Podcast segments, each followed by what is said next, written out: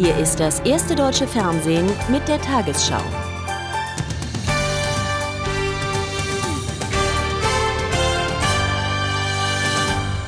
Guten Abend, meine Damen und Herren. Bundesfinanzminister Eichel bestreitet entschieden, im letzten Jahr Wahlbetrug begangen zu haben. Vor dem Untersuchungsausschuss des Bundestags zu dem Thema räumte er heute zwar ein, dass es bereits im Sommer pessimistische Prognosen über die Konjunkturentwicklung gegeben habe. Erst im Oktober hätte aber verlässliche Zahlen vorgelegen. Nach der Befragung sahen sowohl die SPD als auch die Union ihre gegensätzlichen Auffassungen bestätigt. Fünf Stunden stand der Finanzminister Rede und Antwort. Das Medieninteresse enorm, denn heute sollte der Nachweis erbracht werden, dass Hans Eichel nicht die Wahrheit sagte. Für die Union ist nun bewiesen, Eichel hat die dramatischen Haushaltszahlen im Sommer 2002 verheimlicht, aus wahltaktischen Gründen. Stimmt nicht, kontert der Minister. Die Zahlen waren jedermann bekannt und er habe auch die richtigen Konsequenzen daraus gezogen. Weil ich das Defizitkriterium, weil ich die Haushaltsentwicklung kritisch gesehen habe, habe ich verhindert, dass zusätzliche Schulden gemacht wurden gegen die Opposition. Trotzdem, für Union und FDP war das der entscheidende Durchbruch im Untersuchungsausschuss. Denn er hat die dramatischen Zahlen zur Haushaltsentwicklung, zu den Steuereinnahmen und zum Maastricht-Kriterium vor der Öffentlichkeit verheimlicht. Und er hat den Deutschen Bundestag am 12. September in zentralen Punkten getäuscht und belogen. Unterschiedlicher konnten die Bewertungen nicht ausfallen. Aus Sicht der Koalitionsparteien hat Eichel alle Fragen beantwortet. Von Lügen könne keine Rede sein. Es ist eine Veranstaltung, die Geld kostet, die Zeit kostet und die keinen Erkenntnisgewinn äh, bringt, bis auf die Strategie der Union, Menschen zu verleumden, die engagiert und kompetent ihre Arbeit machen. So unterschiedlich die politischen Bewertungen auch waren, es gab auch eine Gemeinsamkeit heute im Untersuchungsausschuss. Alle Parteien wollen die Arbeit zügig zu Ende bringen, möglichst noch vor der Sommerpause. Eine Vernehmung des Bundeskanzlers will sich die Union allerdings nicht entgehen lassen. Wenige Tage vor einer Reise in die USA hat sich CDU-Chefin Merkel in einer US-Zeitung von der Irakpolitik der Bundesregierung distanziert. In einem Beitrag für die Washington Post warf sie Bundeskanzler Schröder vor, mit seinem Alleingang aus wahltaktischen Gründen die wichtigsten Lehren der deutschen Politik beiseite gefegt zu haben. In einer Reaktion sagte SPD-Generalsekretär Scholz, Merkel habe das Ansehen Deutschlands im Ausland beschädigt. Ungeachtet amerikanischen Drängens zögert die Türkei weiterhin mit einer Zusage für die Stationierung von US-Truppen. Der Chef der türkischen Regierungspartei Erdogan bekräftigte die Forderung nach schriftlichen Garantien für höhere Ausgleichszahlungen. So richtig nach Plan läuft es für den Präsidenten im Moment nicht. Die Weltöffentlichkeit will keinen Krieg und seine Berater müssen sich mit widerspenstigen Partnern wie der Türkei herumärgern, die riesige finanzielle Forderungen stellen. Dennoch bleibt Bush auf Linie. Ich will Ihnen sagen, was keine Option ist, nämlich an die geistige Gesundheit und die Zurückhaltung von Saddam Hussein zu glauben. Außenminister Colin Powell deutete heute an, dass man sich mit der Abstimmung über eine zweite Resolution im Sicherheitsrat noch etwas Zeit lassen will. Aber es werde sie geben. Er wolle jedoch nicht darüber reden, welche Elemente darin vorkommen, auch nicht über konkrete anstehende Zeitpläne. Gleichzeitig gilt es, die Türkei auf Linie zu bringen. Sie will für die Truppenstationierung mehr Geld als die 26 Milliarden Dollar, die die US-Regierung anbietet. Vielleicht, so Paul, können wir noch andere Wege finden, aber wir sind an der obersten Grenze. Ich weiß, dass Sie heute darüber beraten und ich erwarte noch heute von Ihnen zu hören. Der militärische Aufmarsch liegt schon jetzt hinter der Planung zurück. Vor der türkischen Küste liegen Transportschiffe mit Hunderten von gepanzerten Fahrzeugen und Truppen für die Nordfront. Falls die Türkei blockt, werden sie umdrehen müssen. Dollardiplomatie nennt die New York Times den derzeitigen Finanzpoker mit der Türkei. Aber auch andere Länder der sogenannten Koalition der Willigen wollen wirtschaftliche Hilfe für ihre Zustimmung zum Krieg. Nicht Idealismus bringt viele von ihnen an die Seite der USA, sondern Cash. Inmitten erhöhter Spannungen auf der koreanischen Halbinsel ist es zu einem Luftzwischenfall gekommen. Erstmals seit 20 Jahren ist ein nordkoreanisches Kampfflugzeug wieder in südkoreanischen Luftraum eingedrungen. Der Vorfall ereignete sich über dem Gelben Meer und dauerte nur wenige Minuten. Südkorea alarmierte mehrere Abfangjäger und die Luftabwehr. Die Regierung in Seoul sprach von einer Provokation, die ernsthafte Konsequenzen haben könne. In der Debatte um eine Änderung des Kündigungsschutzes zeigten sich jetzt auch führende Gewerkschafter verhandlungsbereit. Der Chef der Dienstleistungsgewerkschaft Verdi, Bsirske, kann sich vorstellen, die Kriterien der Sozialauswahl bei betriebsbedingten Kündigungen zu erweitern. Danach könnte auch die Altersstruktur der Unternehmen eine Rolle spielen. Bisher sind häufig jüngere Arbeitnehmer von Entlassungen betroffen. Verdi-Chef Psirske bricht mit einem Dogma. Er signalisiert Gesprächsbereitschaft bei der Reform des Kündigungsschutzes. Er denkt nach über eine neue Gewichtung der Schutzkriterien bei Kündigungen, aber auch über gesetzlich verankerte Abfindungsregeln. Was den Kündigungsschutz selbst betrifft, so ist die Ausgangslage ja interessant. Lediglich in 14 Prozent der arbeitgeberseitigen Kündigungen werden derzeit überhaupt Abfindungen gezahlt. Und darüber nachzudenken, ähm, ob und wie für Arbeitnehmerinnen und Arbeitnehmer in größerem Umfang auch Abfindungen bei Kündigungen zugänglich gemacht werden können, das macht für mich schon Sinn. Wirtschaftsminister Clement begrüßt am Rande eines Technologiekongresses die Positionierung Verdis. Wo der Kündigungsschutz Beschäftigung verhindere, müsse das Arbeitsrecht verändert werden. Clement glaubt hier auch den Deutschen Gewerkschaftsbund an seiner Seite. Da bin ich sehr glücklich, dass Herr Bsirske, auch ähm, Herr Sommer schon deutlich gemacht haben, überall da, wo diese Rechte zu Hemmnissen werden äh, vor dem Zutritt zum Arbeitsmarkt, da müssen wir zu verändern. Der Verdi-Chef möchte künftig den Betriebsrat stärker bei der Auswahl der sozialen Kriterien Kriterien im Fall von Kündigungen heranziehen. Die Verdi-Zentrale betont heute allerdings auch, man wolle nicht den Schutz vor willkürlichen Kündigungen lockern. Überhaupt sind sich die Einzelgewerkschaften noch nicht einig. Von der IG Metall kam unterdessen das gewohnte Signal, man sei zu keinerlei Einschränkungen bereit. Der Bundesgerichtshof hat die Unterhaltspflicht erwachsener Kinder für ihre Eltern konkretisiert.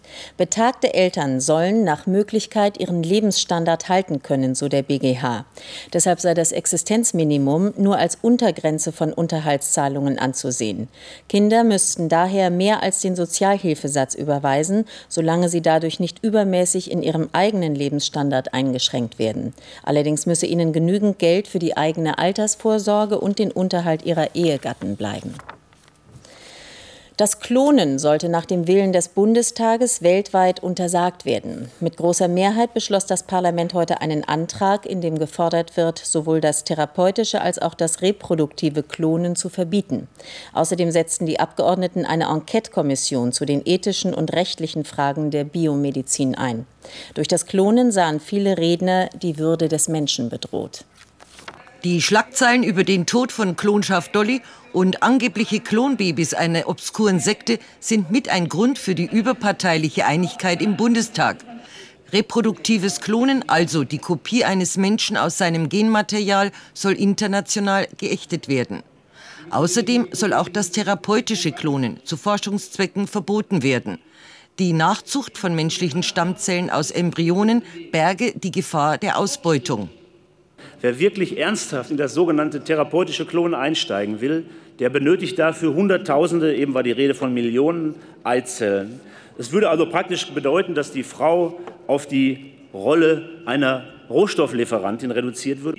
Die Liberalen wollen trotzdem beim therapeutischen Klonen die Tür offen halten. Als einzige Fraktion lehnen sie den Antrag ab. Wenn es zu einem Erfolg kommt und damit es zu Therapiemöglichkeiten kommen wird, dann wollen sich eben die meisten Länder in dieser Welt frei entscheiden, meine Damen und Herren. Zu diesen Ländern gehören Großbritannien oder China. Frankreich, Spanien und der amerikanische Senat wollen dagegen ein umfassendes Verbot, sodass die Antragsteller hoffen, dass es eine gute Chance gibt, gemeinsam mit Frankreich diesen Weg weiterzuentwickeln und dann auf UN-Ebene in der Tat zu einer internationalen Konvention zu kommen. Die UN beraten im Herbst erneut über das brisante Thema. Vielleicht fällt dann eine Entscheidung über ein weltweites Klonverbot. Die Menschenrechtsorganisation Amnesty International hat heute die Verhörmethoden der Frankfurter Polizei scharf verurteilt. Diese hatte im Mordfall Jakob von Metzler, dem mutmaßlichen Entführer, Gewalt angedroht, um das mögliche Versteck herauszufinden. Das Verbot der Folter gelte absolut, also ohne Ausnahmen, so Amnesty. Die Organisation kritisierte auch den Vorsitzenden des Deutschen Richterbundes Mackenroth.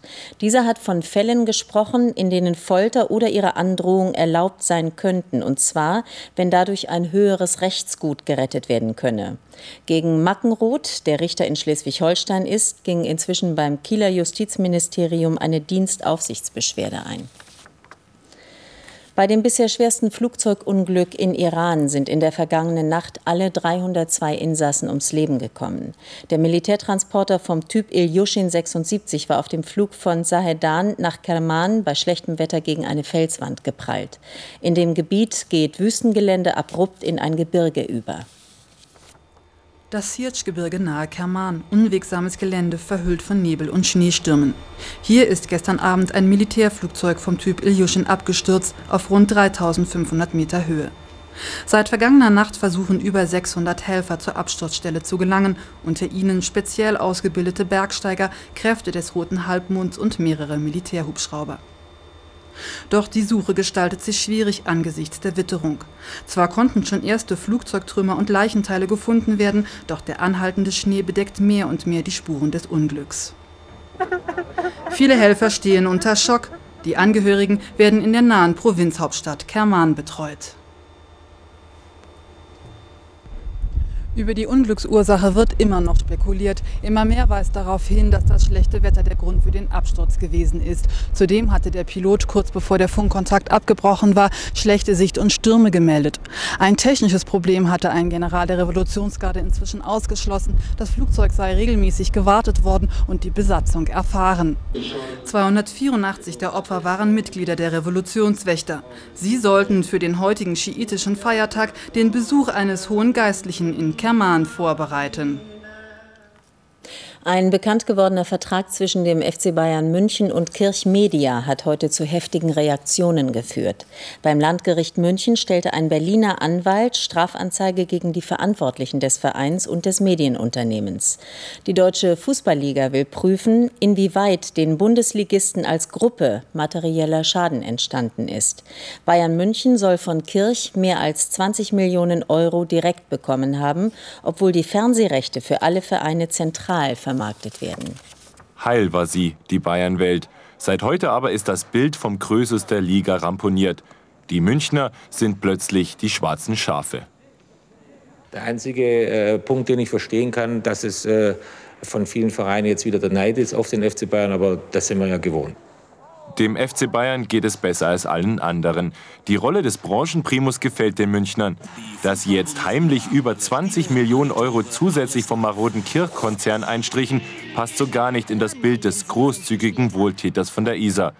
Denn mit dieser Summe müssen kleine Vereine wie der 1. FC Nürnberg ihren gesamten Etat bestreiten. Es sind ja auch nahezu alle äh, Vereine bzw. die Präsidenten oder Schatzmeister schockiert ähm, über den Betrag. Und man wundert sich, warum da niemand äh, was davon wusste. Das geheime Spiel der Bayern-Chefs ist aus ihrer Sicht legal abgelaufen.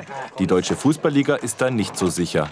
Es ist überhaupt keine Frage, dass Bayern München ein sehr wesentlicher Eckpfeil unseres Tuns ist in der Liga, dass sie einen Stellenwert haben, der beachtlich ist.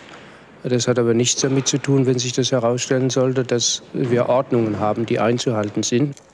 Sogar ein Lizenzentzug droht. Vom Fußballthron auf die Anklagebank. Eine ungewohnte Rolle für die stolzen Bayern. Und nun die Wettervorhersage für morgen, Freitag, den 21. Februar. Bis zum Wochenende bleibt uns das Sonnenhoch treu. Im Westen und Osten Europas bestimmen dagegen Wolken das Himmelsbild. In Russland fällt bei Minusgraden auch noch Schnee, während es bei uns langsam milder wird. Ansonsten ändert sich am bekannten Wetterablauf nichts. In der Nacht bleibt der Himmel meist sternenklar. Im Norden, Osten sowie in den Flussniederungen Süddeutschlands trübt Hochnebel die Sicht. Und morgen scheint wieder die Sonne, die sich in den Nebelgebieten nur langsam oder gar nicht durchsetzen kann. Der Wind weht meist schwach bis mäßig um Ost. In schneebedeckten Alpentälern heute Nacht minus 16, sonst minus 1 bis minus 8 Grad. Morgen Temperaturen von 2 Grad im Erzgebirge bis 10 Grad am Niederrhein. Am Wochenende wird es noch etwas milder. Dazu scheint nach Nebelauflösung meist die Sonne. Am Montag ziehen von Westen wieder Wolken auf, die ein paar Regentropfen bringen können. Besonders viel Neuschnee ist in den vergangenen Tagen zwar nicht gefallen, aber wegen der Kälte ist der vorhandene Schnee auch nicht weggeschmolzen. In den Mittelgebirgen sind die Wintersportbedingungen deshalb recht gut. Noch mehr Schnee findet man in den Skigebieten der Alpen. An der Spitze liegt die Schweiz mit Schneehöhen bis zu fünf Metern.